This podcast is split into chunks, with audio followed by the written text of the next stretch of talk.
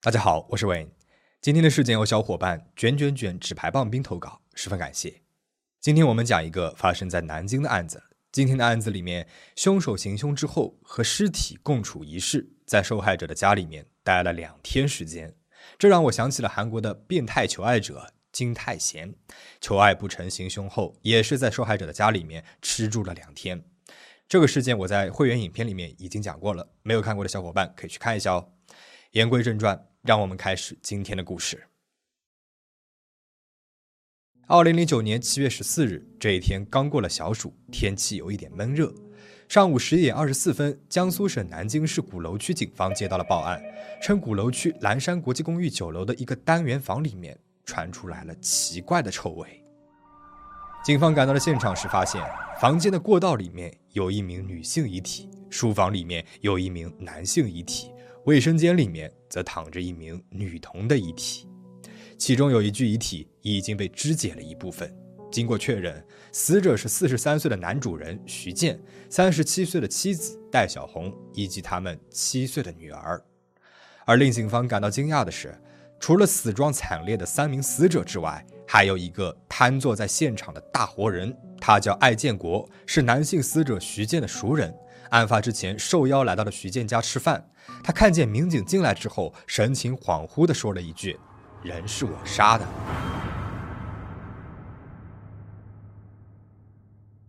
一九七六年，艾建国出生于河南驻马店。除了父母之外，他还有一个妹妹。父母呢都是农民，家境不算宽裕，但是艾建国在学业上很争气。二零零二年，他进入了中国药科大学读研究生。二零零四年七月，研究生毕业之后，他进入了位于江苏南京的正大天晴药业股份有限公司工作。因为是新人，公司呢就让他从营销部门开始做起。作为一个搞科研的研究生，再加上性格有些内向，不擅长和别人打交道，艾建国在营销部门过得非常不自在，业务能力不行，人际关系也处理的不是很好，工作可以说是岌岌可危了。而这个时候，一次偶然的机会让他与自己的上司徐建彼此有了进一步的认识。二零零四年八月的一个星期六，艾建国正在书店里面看一本名字叫《就这样成为销售冠军》的书，正看得入迷的时候，突然就听见有人喊自己的名字，而那个人正是徐建。徐建见他上班之余还读书来提升自己，很欣赏他不断学习的上进态度。于是呢，就让他遇到困难的话可以联系自己。自那以后，徐建也确实是说到做到，在业务上格外的帮助了艾建国。九月考核到期，由于艾建国的业绩很不理想，人力资源部门考虑要辞退他，但是徐建要求延长他的考核期，保住了他的职位。之后呢，也不断的提点他，让他顺利的转正了。转正之后，艾建国给徐建发了一条道谢的短信。而徐建呢，也大大方方地邀请他一起喝酒，在酒桌上面，他们聊了许多。徐建告诉他自己，一九六六年出生在江苏无锡，是工商管理学硕士学位，已经毕业五年了。妻子比自己小了六岁，两个人有一个两岁的女儿。因为妻子和女儿在无锡，而他在南京，所以每一个周末他都会开车回无锡看他们。看着事业和婚姻都顺风顺水的徐建，艾建国很是羡慕。同时，他也对徐建在业务上的帮助十分的感激。徐建呢，也毫不吝啬地鼓励他，让他不要灰心气馁。喝完了酒，回到家时，徐建了解到艾建国住的地方很狭小破旧，就提议让他搬来和自己一起住。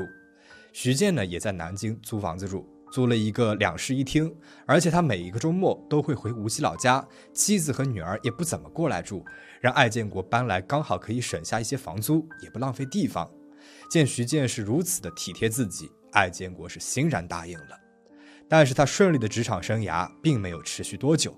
二零零四年的十月底，他在公司里面发现了一个丢失的钱包，还给失主同事之后，同事开玩笑的说：“里面怎么少了五百块钱呀？”一向有些自卑、不常与人开玩笑的艾建国，认为他是在侮辱自己，就一拳挥过去，将同事打倒在地。在公司里揍同事可不是一件小事儿！领导很生气，想要开除他。这个时候的徐建站了出来，坚持要先把艾建国留下来，看看之后的表现。艾建国呢，得以第二次保住了自己的职位。这一次的经历之后，更是让艾建国感到徐建是真心的对待自己的，从此将徐建视为了人生的知己。他想要和徐建成为平等的好哥们，而不是仅仅上下级的关系。但是对于徐建来说，艾建国毕竟是自己的下属，有时候对于艾建国那一些在他看起来不太有分寸的举动，他呢会觉得不太自在。比如一起坐电梯的时候，如果艾建国赶在了徐建前面进了电梯，徐建的脸色就会变得有点不好看。敏感的艾建国很敏锐地察觉到了徐建的这种变化。除此之外，让他心生芥蒂的还有另外一件事情。徐建的妻子戴小红有的时候呢也会来南京看看徐建。艾建国说，戴小红她似乎有一点看不起我，她经常在家里面使唤我做一些小事儿。比如拿一下晾衣架，帮她提一下菜之类的，就好像我是一个佣人似的。而对于戴小红的这些行为，徐建呢也没有说过什么，这让艾建国心生不悦啊。他就觉得自己把他当做真兄弟了，但是人家还只是把自己当做下级呢，自己真的是自作多情啊。芥蒂的种子刚埋下，很快就到了发芽的时候。二零零五年春节之后，徐建突然离开了公司，跳槽去了南京先生药业集团，就任商业拓展部的副经理。对于这个消息，艾建国直到徐建离职的那一天才知道。两个人同住在一个屋檐之下，徐建却对自己从来没有提起过半字儿，这让艾建国很是沮丧。但是他仔细想了一想，徐建的新职位年薪有二十万，前途发展比现在的公司要光明许多。也许徐建不说出来，是怕节外生枝，倒也无可厚非。徐建离职之后，两个人都各自搬到了其他的地方租住。生活上，两个人的关系渐行渐远；而工作上，失去了徐建的帮助，艾建国的业绩又开始逐渐下滑了。他很不甘心啊！难道离开了徐建就不行了吗？为了证明自己，他想要离开公司，自己创业。但是创业谈何容易啊！他需要启动资金、人脉和客源，可是艾建国没有多少存款，人际关系也不行，更是没有什么稳定的客源，那要怎么办呢？他首先想到了自己读研究生时候的导师，了解了他的近况和想法。导师劝他先好好工作着，等在南京稳定下来，有了人脉和资金，再去考虑创业。对于导师中肯的建议，他并没有听进去。反倒是觉得导师不支持自己创业，是因为看不起自己，觉得他不会有所作为。他转而呢又想到了徐建，他把徐建约了出来，向他说了自己创业的想法。但是没有想到，徐建非常支持他的想法，给他分析了一通创业的一些方法，并说自己手头上有不少的熟客，到时候可以把这些客源都介绍给他。艾建国心下一阵高兴。有了徐建的客源，创业之路可以说是成功了一大半了。接着呢，他又支支吾吾地说自己还需要一些启动资金。徐建为难地说：“钱这方面呢，自己也没有办法，因为他的钱啊都在妻子的手上管着，他根本就拿不出来。”艾建国他没有办法，就向亲戚借了十万的资金，按照徐建的提议注册了一家药材公司，依靠着徐建的人脉和客源卖药材。很快呢，就赚到了第一桶金。赚到了钱之后的艾建国底气也足了，他在奢华的海鲜酒楼请徐建吃饭，席间是推杯换盏的，两个人喝的是有些迷迷糊糊了。离开的时候，艾建国搂着徐建的肩，而徐建呢也搀扶着他的腰，两个人就好像亲密无间的兄弟一样，这让艾建国感到很满足。除此之外，徐建呢也经常会约自己打高尔夫球，去他家做客。而戴小红对待自己的态度似乎也没有那么轻慢了，变得客气起来。艾建国就觉得这是金钱带给自己的尊严。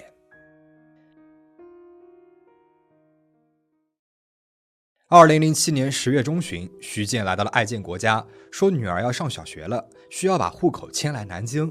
他还想要买个房子，把妻子和女儿都接过来，问艾建国能不能够借他五十万。艾建国的存款只有三十万，面对徐建的哀求，他咬咬牙答应把三十万全部都借给于建。看在两个人的情谊上，艾建国没有让徐建写下欠条，两个人就达成了口头协议。借了钱之后，徐建在南京鼓楼区蓝山国际公寓买了一套将近两百万的房子。二零零七年十一月，艾建国特地来帮徐建搬家。他惊讶地发现，徐建的物品当中有红木家具、昂贵的健身器材、古董玩物和戴小红的一大堆化妆品，加起来价值超过百万。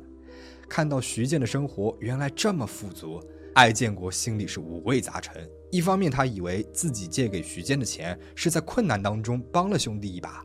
但是没有想到，这三十万和徐建的财产相比，根本就不算什么，反倒是自己把所有的存款都借给了他，多少显得有一点愚蠢。而另外一方面，徐建家里面虽然这么有钱，但是都一个月的时间过去了，他却从来没有提起过还钱的事儿。而艾建国自己呢，还没有买房，也没有成家，想要办点事儿，手上呢却没有一点闲钱，自己倾尽了所有帮助徐建，而徐建却一点都不为自己考虑。后来，徐建家陆陆续续的买了超大屏的液晶电视和新的轿车，也没有还钱给他。艾建国虽然心里一直犯着嘀咕，但是碍于情面，也没有主动提起让他还钱。除了借钱一事儿，还有一件事情呢，也让艾建国十分的不爽。因为艾建国啊一直是单身的，而徐建的妻子戴小红呢是无锡三院的护士，认识很多女孩子。徐建呢就让妻子给他介绍对象。根据艾建国所说啊，戴小红给他介绍的第一个女孩子，刚认识几天就缠着他要给他买昂贵的衣服和化妆品。艾建国他不想做冤大头，见了几次面之后呢就散了。后面介绍的女孩子，艾建国呢也都不满意。二零零八年七月底，徐建邀请艾建国来自己家里面吃饭。吃饭的时候呢，就聊到了找对象的事情。戴小红说，艾建国是农村出身，不能够要求太高，不然不好找对象。艾建国就感到戴小红是在贬低自己，于是呢就怼了回去，说现在的女人都像你这么势利的话，不找也罢。听到了这个话，戴小红和徐建的表情是变得很难看，而徐建呢从此也很少再约艾建国了。二零零八年八月，全国的经济都不景气，艾建国的药材公司也受到了影响，收益明显下降。随着徐建和他的来往越来越少，客源也流失了许多。为了维持公司的运转，十月初，艾建国找到了徐建，想要缓和两个人之间的关系。他知道啊，徐建喜欢古玩，就从古玩市场淘来了很多的古币，想要送给徐建。但是徐建拿到了这些古币，只是看了一眼就扔进了抽屉里面。艾建国就感受到了徐建的无视和轻蔑的态度，非常愤怒，但是呢，又不好爆发。他就走进了卫生间，咚的一声，把拳头砸在了墙上。徐建应声问他怎么了，他只是说了一句没事儿。时间来到了二零零九年，公司的收益持续下降，艾建国需要资金周转，他就打电话给徐建，想要回自己的三十万。徐建说他需要和妻子商量一下，而之后就没有了回音。不管艾建国给他打几次电话，他都是一而再再而三的推脱。到后来，干脆连电话都不接了。艾建国试着直接找到他们家，但是家里面明明有人敲门，却没有人回应。他十分的恼怒，给徐建下了最后的通牒：再不还钱就去法院。但是徐建好像根本就不怕他这个警告，还是闭门不见。艾建国只好找到了律师，想要走法律程序，但是律师告诉他，他们的借款没有欠条，也没有录音，打官司根本就没有胜算。艾建国傻了，没想到当初出于义气的一句豪言，却埋下了那么大的祸根。六月二十八日，他来到了徐建家楼下，刚好遇到了他们从家里面出来，准备开车去什么地方。一家人笑容满面，看上去都很开心。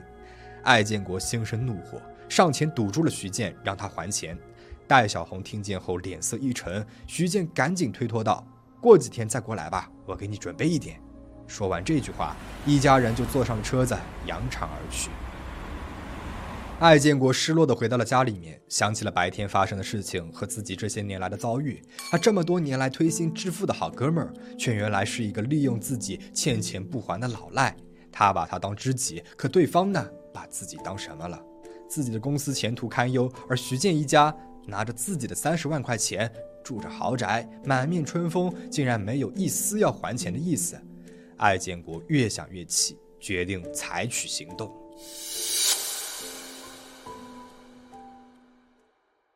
二零零九年七月十四日上午，徐建原本计划出差，但是他的同事迟迟没有等来徐建，而事实上，徐建已经两天没有来上班了。同事找到了徐建家，给徐建的手机打电话，听到屋子里面的手机在响，但是没有人接听，而门缝里面也传来了一阵阵异味。同事就感到不对劲，马上报了警，然后就有了我们开头所提到的那一幕：徐建和妻子、女儿已经死在了家里面。艾建国坐在沙发上，看见警方找了过来，也不逃走，说了一句：“人是我杀的，你们把我带走吧。”警方随即逮捕了他。在审讯室里，除了警方第一次讯问时他承认杀人之外，后来一直到庭审之前，艾建国都否认自己杀了人。他不断的更改口供，先说徐建一家是自己杀的，又说是三个陌生男人杀的。他辩解道，自己七月十一日受到了徐建的邀请，去他家做客。进屋之后呢，却发现有三个陌生男人和徐建在吵架，他就想离开，改天再过来。但是那三个男人不让他走。期间，艾建国、徐建女儿以及三个男人都待在徐建的家里面。到了第二天，戴小红从外面回到了家之后，又和这三个男人吵了起来。而争吵当中，三个男人用锤子杀害了他们一家三口，要求艾建国出去买工具回来肢解尸体，并且派了一个狙击手来跟踪他。艾建国遭到了威胁，不得不听从命令。但是，根据警方的调查。发现遗体的时候，案发现场只有艾建国一个活人，而走廊和电梯里面的监控录像也显示，除了徐建一家三口和艾建国之外，没有人进出过徐建的家。现场的门窗紧闭，没有强行闯入的痕迹，而且只有徐建一家和艾建国的足迹、指纹和生活痕迹，没有其他人的可疑痕迹。其次，五金店和超市的职员也作证，购买切割机等工具的人就是艾建国。而且小区的保安说，曾经看到过艾建国提着塑料袋离开小区，里面装着肉一样发红的物体。根据第一次审讯时艾建国的证言，警方在公寓西北方的桥下找到了装有大量人体组织的塑料袋，DNA 也与徐建家一致。艾建国的手上也残留着使用过分割机器留下来的水泡。因此，残忍杀害和试图肢解徐建一家的，至始至终都只有艾建国一个人。可是，疑团依然存在。当天究竟是发生了什么？又是什么让艾建国下定决心要杀人呢？被捕之后的第一次审讯时，艾建国自己说：“七月十一日，他去徐建家要钱，徐建同意写欠条，但是妻子戴小红不承认他们借了艾建国的钱，还拿了一个羊角锤要打他。艾建国就夺走了锤子，杀死了戴小红，然后又砸死了徐建。之后，徐建的女儿看见了这一切，开始嚎啕大哭。他觉得不能够留下目击证人，于是呢就把女儿拖到了卫生间，杀死了她。对于欠钱这一事儿。”徐坚的母亲坚决否认。他说：“徐建的经济很宽裕，房子的首付也是用炒股票赚来的钱和贷款支付的，没有找过艾建国借钱。”而徐建的姐姐也表示，艾建国杀害徐建和妻女的原因不是徐建欠钱不还，而是艾建国的公司需要资金周转，他找徐建借钱不成，恼羞成怒而杀人。二零一零年七月七日，江苏省南京市中级人民法院以故意杀人罪判处艾建国死刑，剥夺政治权利终身，赔偿受害者家属一百三十八点四四万元。艾建国不服判决，提起了上诉，但是被高级人民法院驳回了。二零一一年八月十二日下午，艾建国被执行死刑，直至死刑之前，他仍然不愿意承认自己杀人的事实。我根本没有杀人。还有什么？我就这样成为替死鬼。事件到这里呢就讲完了。以上大部分内容都是艾建国一方的说辞。由于受害者已经不在人世，他说的这些内容有多少是真的，又有多少是假的，我们也很难去考证了。在艾建国的自述当中，他把自己描写成了一个不善交际，但是努力进取。知恩图报，最终被利用的一个可怜人。我们从他所描述的和徐建的关系当中可以看到，艾建国一直想要成为和徐建地位等同的兄弟。艾建国性格内向，不善言辞，家庭条件一般，工作能力也不优秀，因此事业有成、家庭美满的徐建成为了他羡慕的对象和奋斗的目标。徐建对他的支持和照顾，让他感到了自己的生活和事业正在慢慢变好。他好像是乘上了一艘快船，让他在不进则退的职场当中得以生存下来。但是徐建的突然离开和之后的疏远，都对他的工作和生活产生了很大的影响。他想要生活在徐建的阶层，以为和徐建成为了朋友之后，他离那个目标就会近一些。但是，在见到了徐建的家底之后，他才骤然的发现，他和徐建之间其实隔着很大的鸿沟，这让他又重新跌回了自卑的深渊，对他人态度也变得敏感多疑，总是觉得别人瞧不起自己。实际上，艾建国也许没有他自己描述的那么的单纯。案发之后，他有计划性的购买了切割工具，花了两天的时间和遗体在一起，一个人肢解了遗体。这期间，他还在网上下载了一份房屋买卖合同，签下了自己和徐建的名字，并且拖着已经死去的徐建的手按了手印，试图以买卖的形式将徐建的房子过户给自己。而他的性格缺陷，早在案发之前就已经暴露无遗。捡到钱包时，面对同事的玩笑，他没有想着要辩解，而是直接付诸暴力。在遭到了徐建的无视时，他愤怒至极，不可自抑，却选择什么话都不说，在徐建面前伪装自己，只在卫生间里面靠着砸墙来发泄情绪。本身无法控制的暴怒和长期的压抑，让他最终到了一个临界点，做出了极端的选择。从徐建身上，我们也许可以了解到，人与人之间的边界是非常重要的。徐建作为艾建国的上司，利用自己的职权帮助了艾建国。可是对于艾建国的亲近，他又感觉不自在。他想施善于人，又想维持自己高一级的地位，导致艾建国混淆了徐建的态度。在社会中，每个人扮演的角色不仅仅只是一个身份而已，还有随之而来的社会地位和自我认知的改变。与人的交往，保持好距离，在双方都舒适的距离上画一条明确的边界。才能够保证有效的人际关系。故事到这里呢就结束了。那看似是事件导火索的三十万借款，到底是真是假呢？你怎么看？欢迎在评论区里面说说你的看法。最后，如果你觉得本期影片还不错的话，不要忘了点赞、收藏、转发哦。请大家保持警惕，保持安全。我们下期再见。